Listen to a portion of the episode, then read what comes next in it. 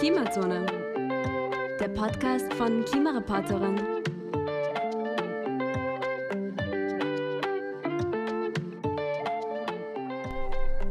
Hallo und herzlich willkommen in der Klimazone, dem Podcast von Klimareporterin. Mein Name ist Karina und heute geht es bei uns um Klimakommunikation. Obwohl wir uns mitten in einer Klimakrise befinden, scheinen sich viele Menschen noch immer nicht wirklich für Klimathemen zu interessieren. Warum das so ist und vor allem wie man das ändern kann, möchte ich heute herausfinden. Dazu habe ich Brigitte Grasel eingeladen. Ich freue mich sehr, dass du heute da bist. Stell dich doch bitte kurz für unsere Hörerinnen und Hörer vor. Ja, hallo, ich freue mich auch, voll hier zu sein. Ich muss auch dazu sagen, das ist tatsächlich mein erster Podcast und ich bin sehr aufgeregt. Ähm, ich habe eigentlich keinen Klimahintergrund, sondern habe Sprachen studiert ähm, und dann auch als Lehrerin unterrichtet.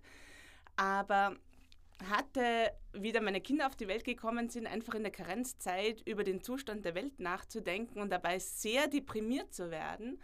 Und für mich war einfach die größte Frage oder das, was ich überhaupt nicht verstehen konnte, dass es da ein Thema gibt, das mir so unglaublich wichtig ist und das mich so unglaublich fertig macht, nämlich Klimawandel und in was für eine Welt ich meine Kinder gesetzt habe und wie es ihnen in Zukunft gehen wird. Und dass ich eigentlich keiner darüber spricht, also in meinem Freundeskreis von anderen Müttern und Eltern nicht, die aber alle das Beste für ihre Kinder haben wollen und dass auch ich nicht deshalb darüber sprechen kann und sie gar nicht fragen kann, hey, wie gehst du denn eigentlich damit um? Dass wir, ja, also wahrscheinlich ihre Zukunft ziemlich düster ausschaut. Und ich bin dann dank Fridays for Future und dem Klimavolksbegehren zum Klimaaktivismus gekommen. Und da ist mir auch aufgefallen, dass wir eigentlich gar nicht wissen, mit welchen Botschaften wir hinausgehen sollen und wie wir andere motivieren sollen, sich für Klimaschutz einzusetzen. Und das ist halt auch irgendwie traurig, wenn wir wissen es ja oder und wenn die verstanden, also die, die schon kapiert haben, was für ein unglaublich wichtiges Thema das ist, es nicht schaffen, diese Botschaft hinauszutragen und andere zu motivieren, ähm, ja, also dann haben wir eigentlich schon verloren. Und ich habe deshalb nach, also begonnen, mich wirklich intensiv mit dem Thema zu beschäftigen, auch selber zu üben. Wie kann ich denn mit Leuten über, den, über das Klima sprechen, ohne dass wir gleich zum Streiten beginnen?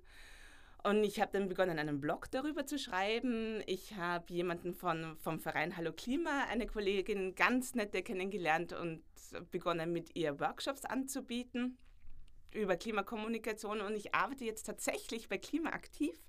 Das ist die Klimaschutzinitiative vom Klimaministerium, wo sie auch erkannt haben, also wenn wir jetzt tatsächlich vor einem großen Umbau stehen und Klimaschutzmaßnahmen von der politischen Seite umsetzen wollen, dann braucht es halt einen Dialog in der ganzen Bevölkerung, der die Menschen mitnimmt und der Akzeptanz schafft für den Umbau, den wir jetzt machen müssen. Okay, ja, vielen Dank. Dann starten wir gleich mit einer ganz grundlegenden Frage. Warum verdrängen so viele Menschen die Klimakrise und handeln nicht?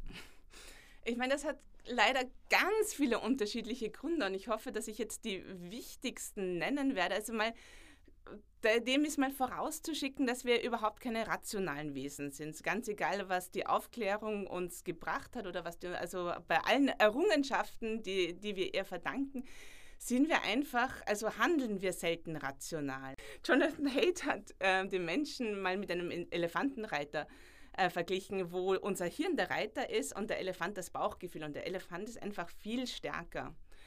Und also der Reiter kann sich echt auch nur durch den, ähm, gegen den Elefanten durchsetzen, wenn der Elefant das möchte.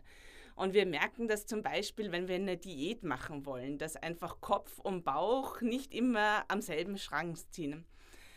Aber diese Irrationalität, die wir haben, die geht also nicht nur da, da geht es nicht nur darum, dass wir unsere Triebe jetzt nicht im Griff haben, sondern das ist zum Beispiel auch so, dass wir nur Nachrichten konsumieren, die unser Weltbild bestärken und bekräftigen und nur diese Nachrichten ernst nehmen. Das heißt, dass jeder in seiner Blase ein bisschen lebt und es ganz einfach ist, wenn man den Klimawandel jetzt nicht am Radar hat, den auch zu, ähm, ja, einfach zu übersehen. Auch weil wir ein begrenztes Sorgenkontingent haben. Jeder, jeder von uns hat ganz viele tagtägliche Sorgen, den, das, also die Arbeit, die Kinder, die Familie zu Hause.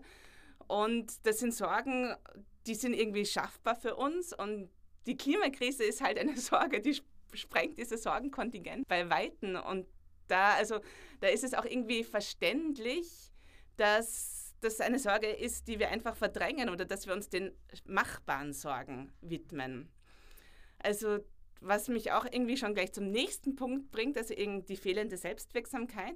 Wir haben nicht das Gefühl, dass wir irgendwas, also dass wir mit unseren Handlungen tatsächlich was bewirken können. Das wäre doch so super, wenn wir sagen könnten, okay, ich fliege heute nicht in den Urlaub und deshalb wird mein Garten vom nächsten Hagelsturm oder Tornado oder von der großen Dürre verschont. Also ich kann tatsächlich was machen, um mich zu schützen oder um meine Kinder zu schützen.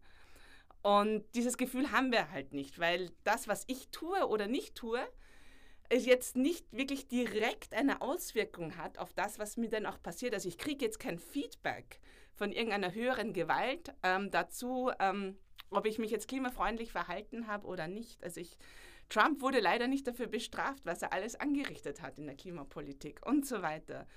Ähm, Im Gegensatz, es ist wirklich sehr unfair, dass eigentlich die ärmsten Leute, die am wenigsten zur Klimakrise beigetragen haben, auch die also am meisten darunter leiden. Und das bringt mich vielleicht auch wieder zum nächsten Punkt. Also wir haben dieses begrenzte Sorgenkontingent und wir sind auch irgendwie von der Evolution überhaupt nicht vorbereitet worden, um jetzt ähm, mit so einer globalen, komplexen, schwierigen und aber auch langsamen, langfristigen Bedrohung umzugehen. Also irgendwie aus unserer Erfahrung als Steinzeitmenschen wissen wir, wir müssen uns vor Dingen fürchten, die plötzlich kommen ähm, und uns erschrecken.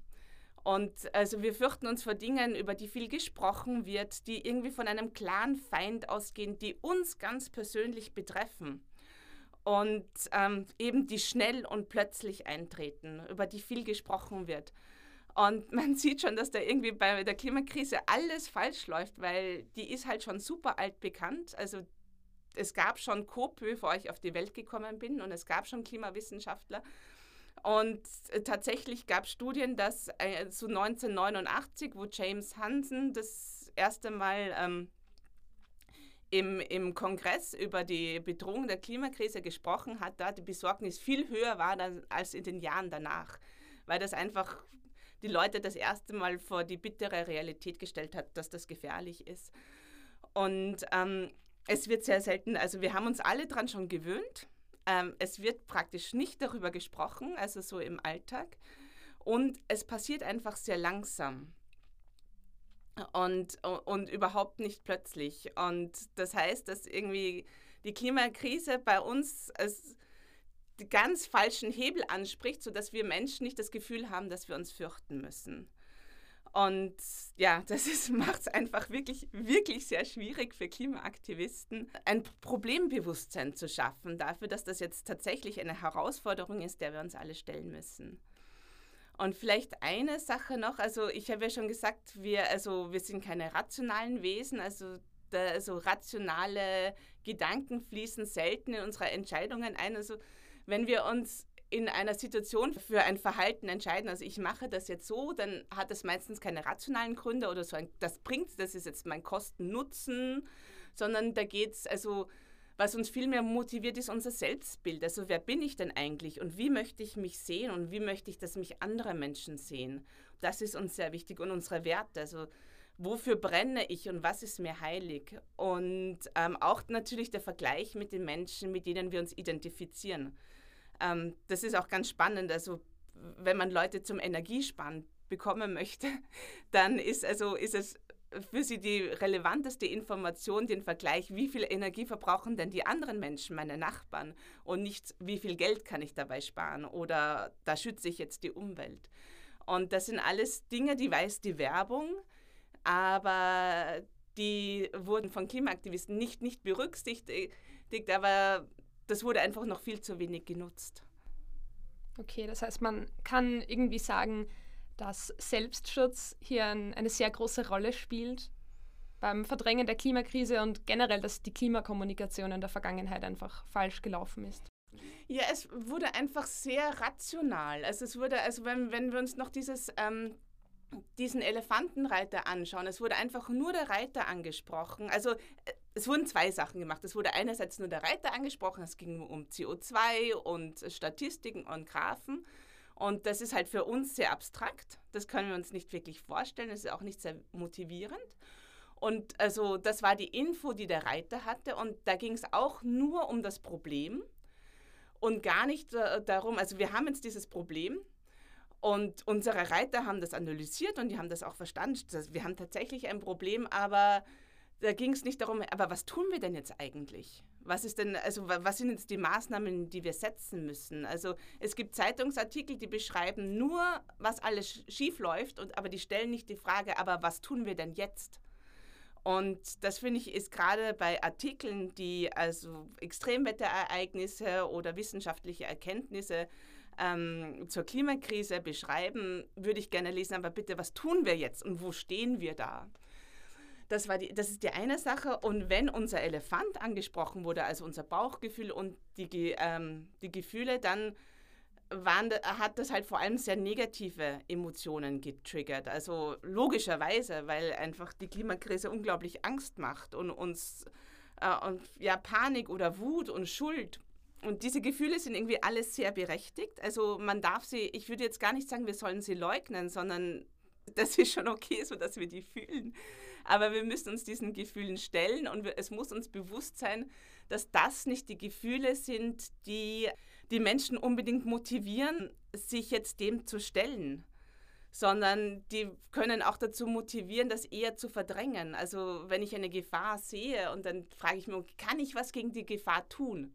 Ja, okay, dann tue ich was gegen die Gefahr. Nein, also ich habe keine Selbstwirksamkeit, ich fühle mich ohnmächtig, dann versuche ich eher diese eben die Angst zu verdrängen und nicht was gegen die Gefahr zu machen.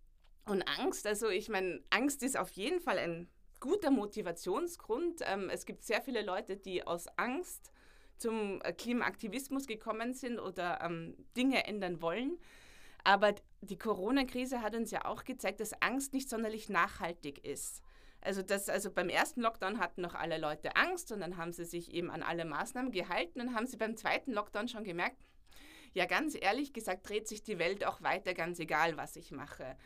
Und jetzt haben wir einfach ein großes Problem, weil sich keiner mehr an Maßnahmen halten möchte, weil einfach diese Angst weg ist. Und Angst setzt uns auch Scheuklappen aus, also wir werden weniger kreativer, sie kann uns lähmen, also dass wir in eine Schockstarre gehen. Und gerade die Klimakrise ist ja so herausfordernd und so komplex, dass also ein bisschen eine Angst und ein Problembewusstsein absolut notwendig sind, aber wir brauchen eigentlich die volle Kreativität und wir brauchen wirklich die Motivation von allen Menschen. Und deshalb ist es, also wenn Leute Angst haben, dann muss man ihnen halt auch etwas geben oder sagen, was sie tun können. Dass sie, also dass sie das Gefühl haben, hey, wir können etwas machen und das, was ich tue, macht auch einen Sinn. Um einfach, dass, dass diese Ohnmacht und das Lähmen und die Schockstarre nicht überhand nehmen.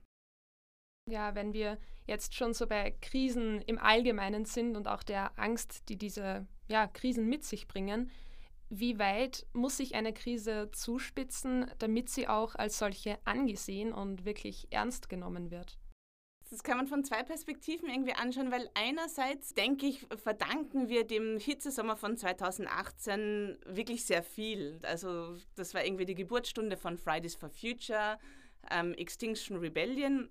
Es hat sicher sehr, sehr, sehr viele Menschen wachgerüttelt, die anerkannt haben, hey, es wird nicht nur ein bisschen wärmer, langsam und graduell, sondern das sind, also das kann uns passieren, dass wir einfach fünf Monate durchgehend Sommer haben, wo es nicht regnet und uns alles verdorrt und wir eigentlich nicht mehr wissen, wie wir uns ernähren sollen. Und das heißt, die Wetterextreme der letzten Jahre haben sicher sehr viel Bewusstsein geschaffen für, dafür, dass wir jetzt in einer Krise sind.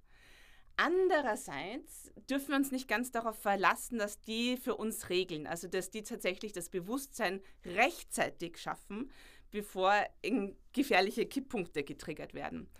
Nämlich auch deshalb, weil wir uns ähm, unsere Wahrnehmung ganz schnell den Realitäten anpassen. Also ich mag jetzt Sommer nicht mehr. Also ich hasse Hitzesommer. Aber ich vergleiche jetzt die Sommer, die es jetzt gab in den letzten Jahren, immer mit dem Hitzesommer von 2018. Also ich denke mir, puh, es war ein schlimmer Sommer, aber es war ja nicht so schlimm wie 2018. Also ist es noch okay. Das heißt, unser Vergleichswert, unsere Baseline, passt sich immer den neuen Gegebenheiten an. Ich vergleiche die Sommer nicht mehr mit 1990 und da war ich auch schon auf der Welt. Und deshalb ist es gefährlich, weil wir uns einfach ganz schnell an die neuen Gegebenheiten, an die neuen Wetterextreme gewöhnen und einfach sagen, ja, die letzten Jahre war es ja eh auch schon so. Es ist halt ganz ein bisschen schlimmer. Ich meine, das merke ich auch bei meinen Kindern, die haben einfach keine Ahnung, wie viel Schnee es in Wien früher gab. Für sie ist es einfach normal, dass wir vielleicht einen Tag haben, wo es leicht angezuckert ist und wir schnell raus in den Park müssen, ähm, um ganz ein bisschen zu rodeln und einen Schneemann zu bauen, weil morgen ist er schon wieder weg. Das war in meiner Kindheit ganz anders, aber sie wissen es nicht besser.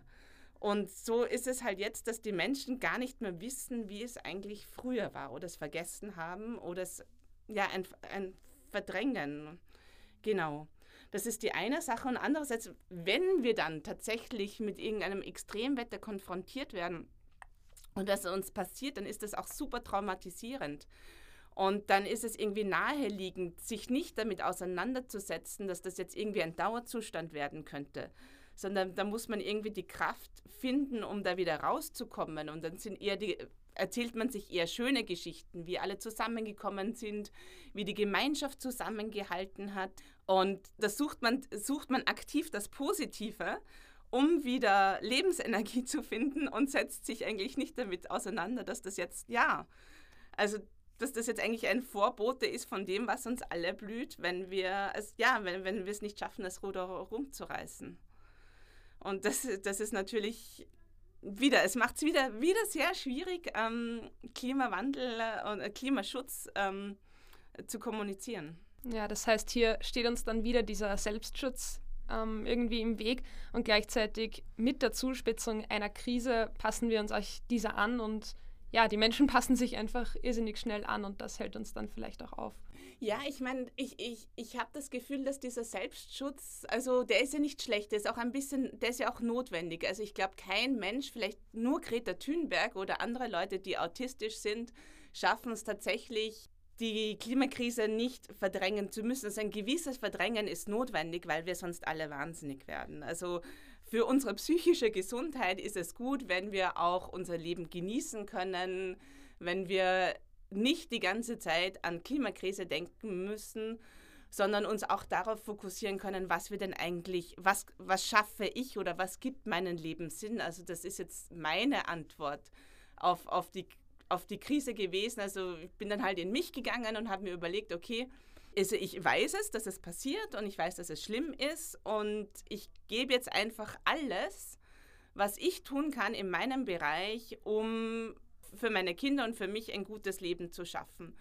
Und dann habe ich aufgehört, die ganzen Katastrophennachrichten auch zu lesen. Also ich lese sie natürlich, weil es mich interessiert, ähm, aber ich bemühe mich, sie auszublenden, einfach damit ich die Energie nicht verliere. Und ich mag die Klimakommunikation so gerne, äh, nämlich genau aus dem Grund, weil ich mich jetzt nicht mehr damit auseinandersetze, was alles Schlimmes passiert, sondern weil ich mich frage, wie kann ich Menschen motivieren und mitnehmen. Und das ist was sehr Positives und sehr Schönes.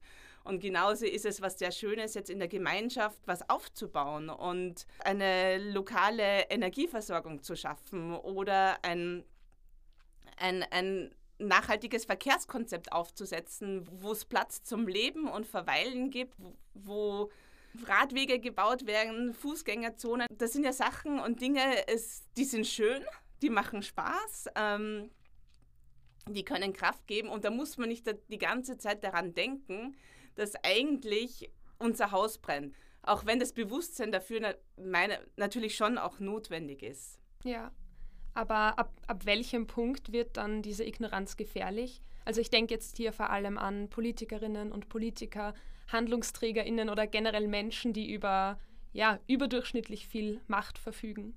Ja, die Ignoranz ist jetzt schon gefährlich, weil wir jetzt schon eigentlich wirklich sehr ambitionierte Maßnahmen bräuchten. Und ich meine, ich arbeite für Klimaaktiv. Ich weiß, dass wirklich ähm, sehr viele Menschen sich sehr, für sehr viele gute Dinge einsetzen. Aber es gibt ja trotzdem noch mächtige Politikerinnen oder Entscheidungsträgerinnen, die stolz drauf sind, dass sie das Dieselprivileg wegverhandelt haben oder die sich einfach gegen ambitionierte Klimaschutzmaßnahmen stemmen. Und die werden noch nicht öffentlich abgewatscht. Also schon ein bisschen, aber der Aufschrei müsste viel größer sein.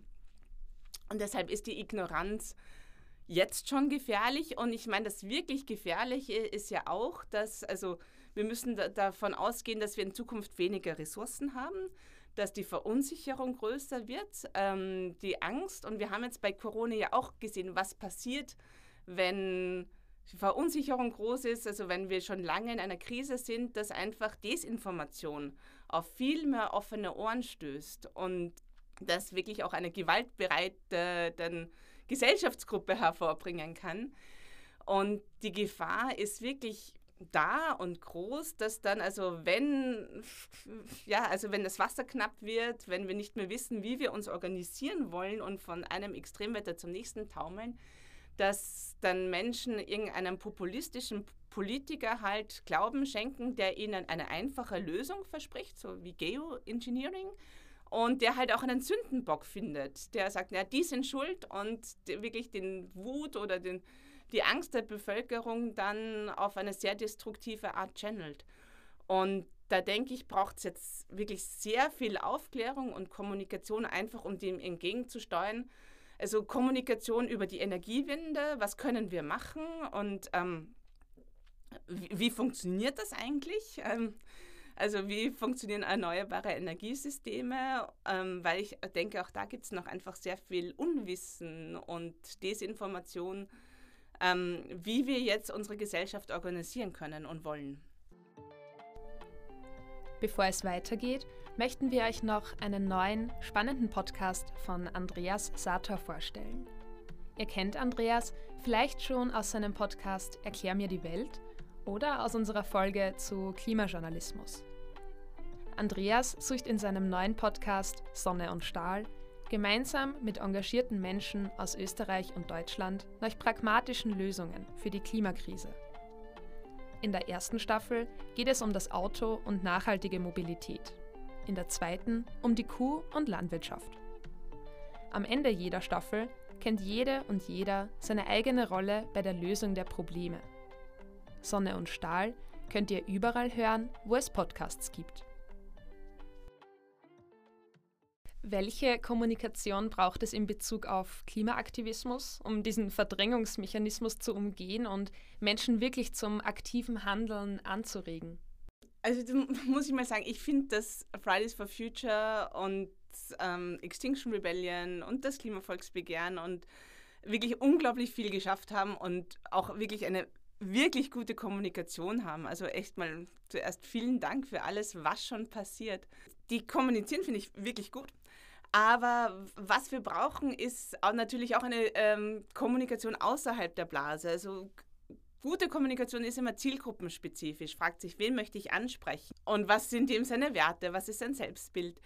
Und natürlich auch, was kann ich bei dieser Zielgruppe erreichen? Also wenn man mit einem Politiker spricht, dann kann man den auch gerne abwatschen oder kritisieren. Vielleicht ist diese äh, Kommunikationsstrategie für Leute, die, die man mitnehmen möchte, weniger zielführend. Man, kann, man sollte sich überlegen, welch, also welchen Botschaftern schenkt jetzt diese Zielgruppe oder diese Person einen Glauben, weil vielleicht bin ich nicht die, äh, die beste Person, um ihnen über die Wichtigkeit von, von Klimawandel oder Klimaschutz ähm, zu erzählen. Vielleicht vertraut sie jemanden anderen besser. Das heißt, man kann sich verbünden dann. Also man kann, ähm, das, das, hat das Klimavolksbegehren wirklich sehr schön gemacht, um aus der eigenen Blase rauszukommen, haben sie sich mit Organisationen und Vereinen und Firmen verbündet, die dann Klimaschutzveranstaltungen organisiert haben.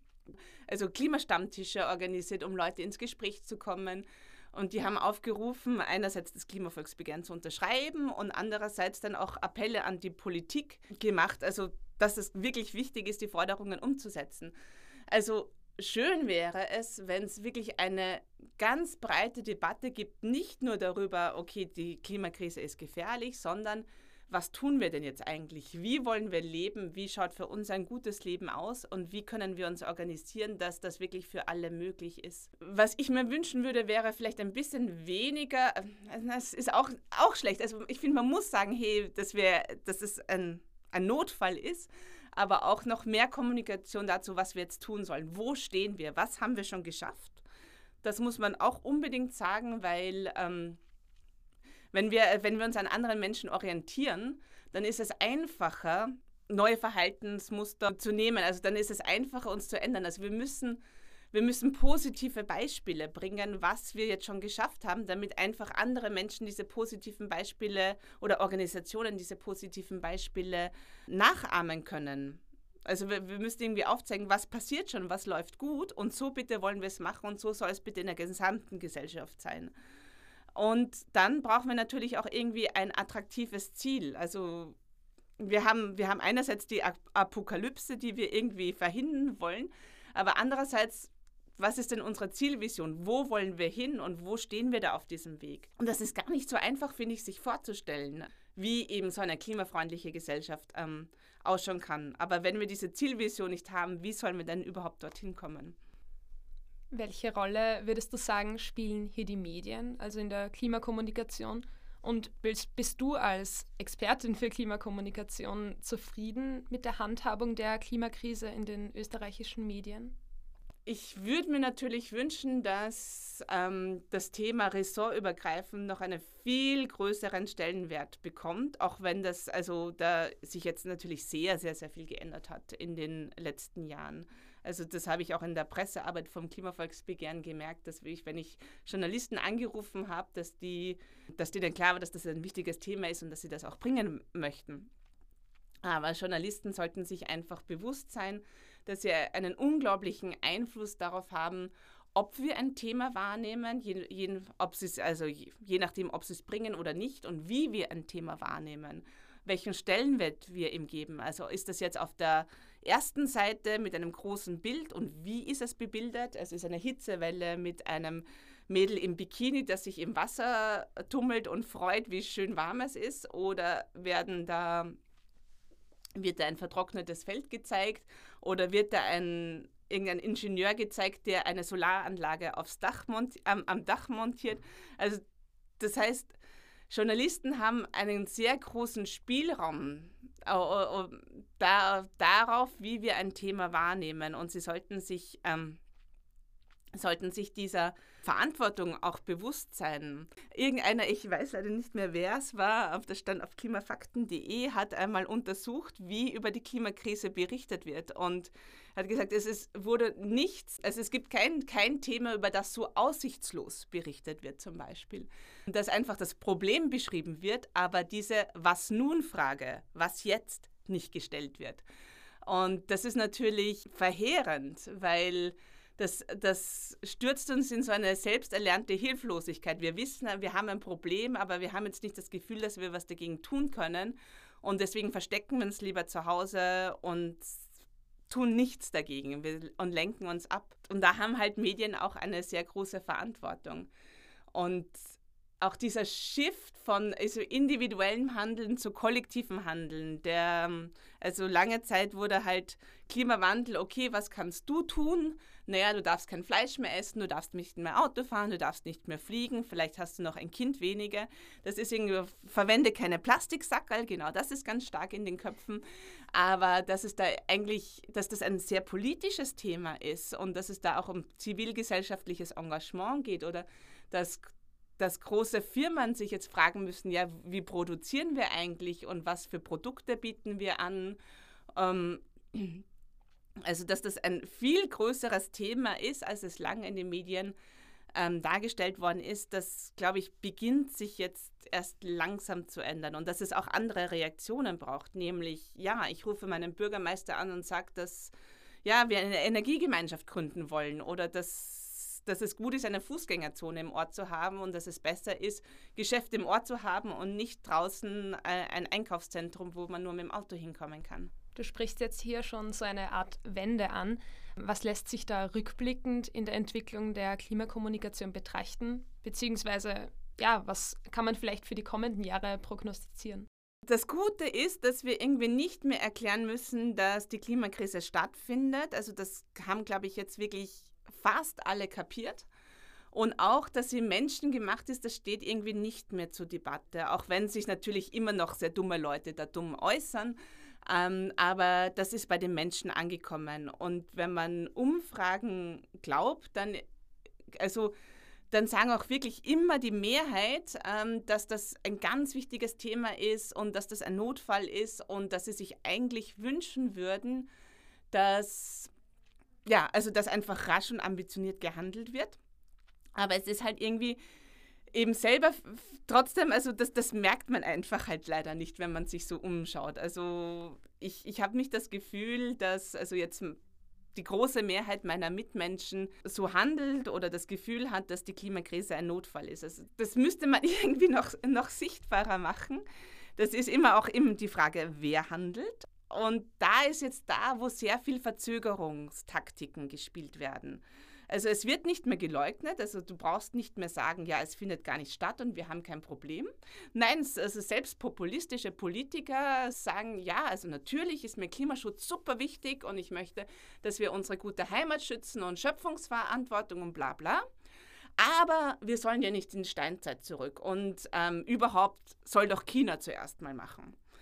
Das heißt, ähm, Sie sagen, es gibt ein Problem, ganz klar, und es muss auch was getan werden aber nicht wir und nicht jetzt, vielleicht später und nur so, wie ich es möchte. Also vielleicht irgendeine technologische Lösung, Wasserstoffautos, die uns, also die uns dann retten werden. Und da sind jetzt die Gebiete, wo die große Aufklärungsarbeit stattfinden muss, dass wir nicht mehr auf solche Verzögerungstaktiken reinfallen.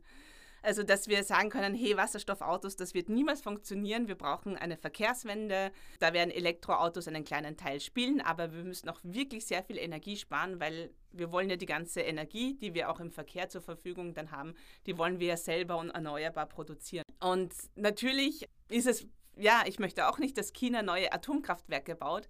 Aber wenn wir Klimaschutzmaßnahmen umsetzen, dann ist das ja auch gut für unsere Gesundheit. Also wir freuen uns ja wenn es mehr Platz in den Städten gibt und weniger Autos, die die Hitze fangen, wenn wir mehr Grünflächen haben, wenn wir unabhängig sind von russischem Erdgas ja, und selber e Energie produzieren können, also wenn wir keine Kriege mehr finanzieren ja, oder so einfach fragwürdige politische Systeme mit unseren Strom und, äh, also nicht Strom, also Erdöl und Erdgasimporten. Äh, und da, da könnte natürlich, also das machen schon, also das lese ich auch in der Zeitung und das freut mich sehr. Also gerade äh, also jetzt zu Erdgas wurde echt viel gebracht, was passieren muss, also warum Erdgas problematisch ist und was, was passieren muss, dass, dass wir einfach von Erdgas unabhängig werden. Aber natürlich, also diese Verzögerungstaktiken, die sollten aufgedeckt werden und denen etwas entgegnet werden. Ja, in, in unserem Vorgespräch hast du gesagt, verzögern ist das neue Verleugnen. Das bringt es ziemlich gut auf den Punkt. Ja, genau. Und das heißt, das sind so die großen Aufgaben der Klimakommunikation, die aufzudecken und trotzdem die, also diese Dialog zu schaffen, wie wir leben möchten und wie wir uns jetzt eine gute, also eine eine Zukunft vorstellen oder eine Gesellschaft vorstellen, wo alle ein gutes Leben haben, ja, wo, wo es Platz für Kinder gibt, also wo Mütter nicht fürchten müssen, dass ihr Kind mit dem Radfahrrad überfahren wird. Das, also diese Furcht habe ich in Wien zum Beispiel und äh, wie wir uns ernähren wollen, wie sich, wie sich das alles ausgehen kann. Und ja, also da, das, und das, ich meine, das wird ein, das ist kein Sprint, also das wird uns jetzt den Rest unseres Lebens begleiten, diese Diskussionen, aber ich hoffe, dass sie einfach wirklich alle Menschen auch aktiv führen wollen. Ja, dann kommen wir jetzt zur wahrscheinlich größten und ich schätze mal auch schwersten Frage unseres Gesprächs. Wie geht man mit der Ignoranz anderer um und behält sich dennoch die Motivation für das Engagement im Klimaschutz bei? Weil es ist ja schon eine Gratwanderung zwischen Aktivismus und Klimaangst. Das ist sogar super schwierig und auch ich tue mir ganz, ganz, ganz schwer. ähm, wenn ich gerade frustriert bin, wie also dass nichts passiert und dann andere Menschen zu sehen und die fahren mit dem Auto und die, keine Ahnung, die essen immer das Fleisch, wenn sie ins Gasthaus gehen und die fliegen dorthin und dorthin. Und dann ärgere ich mich furchtbar und fühle mich sehr schlecht. Ähm, mir haben zwei Sachen geholfen. Einerseits ein Klimakommunikationsworkshop von einer sehr tollen Organisation in Großbritannien, die heißen Climate Outreach und die haben das Talking Climate Programm. Und das ist eigentlich sehr einfach, das bietet gar keine großen Wahrheiten, sondern ähm, lädt einfach ein, auf eine andere Art mit seinen Mitmenschen über Klimawandel zu sprechen. Also, also ich, dazu muss ich sagen, ich habe früher tatsächlich geglaubt, wir schaffen die Klimaschutz nur, wenn jetzt jeder einzelne andere überzeugt, nicht mehr Fleisch zu konsumieren und nicht mehr zu fliegen. Und es kann nur dann gehen. Und das ist natürlich, das macht einen einen unglaublichen Druck, dass man das schafft und natürlich eine extreme Frustration, weil ich das niemals geschafft habe. Also ich schaffe es nicht, andere Menschen zu überzeugen, ihren Lebensstil zu ändern.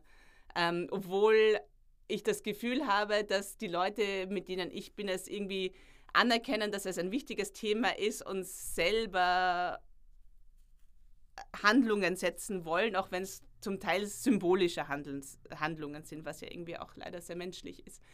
Aber diese, in diesem Talking Climate Programm äh, geht es einfach darum, dass du nicht mehr in Gesprächen gewinnen möchtest und jetzt andere bekehren musst, sondern dass du, dass das dein Ziel ist, einfach mal ein gutes Gespräch über Klimawandel oder Klimakrise, wie man es nennen möchte, ähm, zu führen, wo man herausfindet, wie denn eigentlich der andere darüber denkt, welche Äng ob der Ängste hat, ob der schon mal darüber nachgedacht hat und viele Fragen stellt.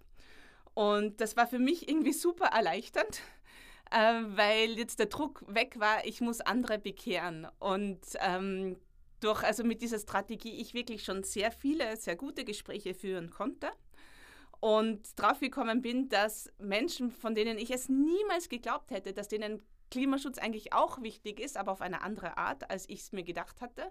Und sie, also, sie konnten mir, also ich konnte zum Beispiel auch lernen, wie so republikanisch eingestellte Menschen denken und welche Lösungen die sehen.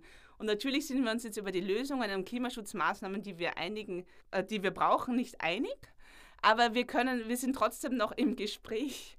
Und also wir haben uns noch nicht zerstritten. Und also meine, da ist mal meine Hoffnung, dass zumindest, also dass, dass ich durch diese Gespräche einen Nachdenkprozess starten kann, der einfach dazu führt, dass sie auch, dass sie, dass sie merken, ja, stimmt, Klima, Klimakrise betrifft mich auch und was kann ich denn eigentlich tun? Noch zu diesem, zu, ja, also zu meiner Vorstellung, dass ich ja geglaubt habe früher, ich muss jetzt jeden Einzelnen bekehren. Das war letztes Jahr groß in den Medien, das ist ja eigentlich gar nicht. Also wir schaffen es mit Konsumverzicht alleine, schaffen wir die Klimawende gar nicht mehr. Ähm, wir brauchen, also dafür ist die Klimakrise schon viel zu weit fortgeschritten. Das heißt, ich bemühe mich jetzt nicht mehr, eben andere zum Fleischverzicht zu animieren und oder zu streiten, dass wir, also ob wir jetzt Auto fahren oder nicht. Eben, das ist, führt mich zum, zur zweiten Sache, die mich, die mir extrem geholfen hat, ein Buch, das ich vor Jahren gelesen habe, das heißt Schluss mit der Ökomoral von Michael Kopatz. Der spricht genau dieses Gefühl an, wie super frustrierend es ist, eben wenn die Mitmenschen sich nicht so nachhaltig äh, verhalten, wie, ähm, wie man es gerne hätte.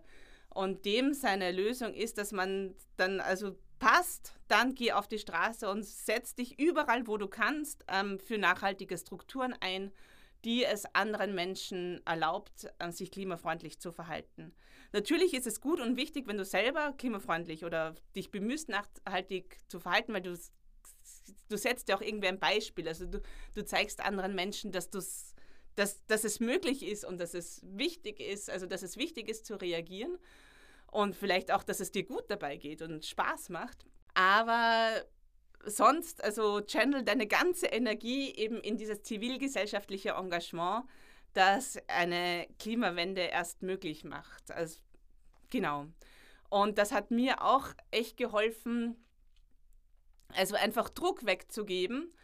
Und eben, ich mache dieses zivilgesellschaftliche Engagement. Ich bin, bemühe mich selber selber sehr nachhaltig zu leben und ich versuche mit möglichst vielen Menschen aus wirklich ganz unterschiedlichen Hintergründen über Klimakrise zu sprechen, um herauszufinden, wie sie denken und wo sie Maßnahmen und Lösungen sehen und mal herauszufinden, wie sie sich eigentlich betroffen fühlen.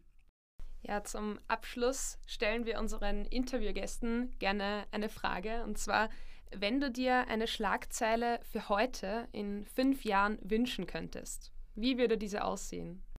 Das ist eine wirklich gute Frage. Ähm, also eine Schlagzeile, die ich mir einfach, oder äh, eher ein Plakat, ähm, das ich mir so stark wünschen würde, wäre, hey, schützen wir, was wir lieben.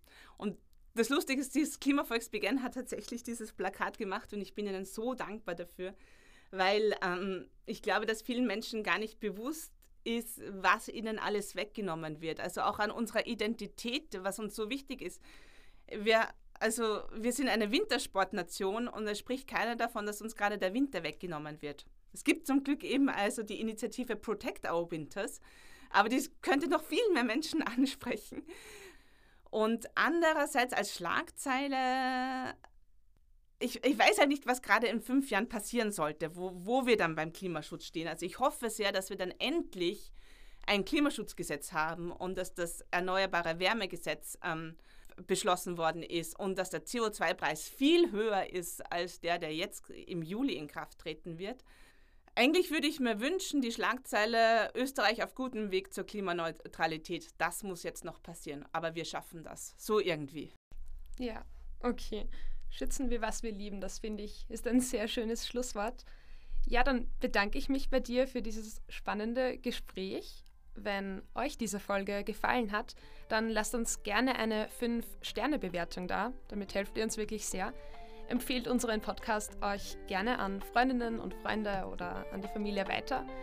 Wir hören uns bald wieder in einer neuen Folge von Klimazone. Danke fürs Zuhören und bis zum nächsten Mal.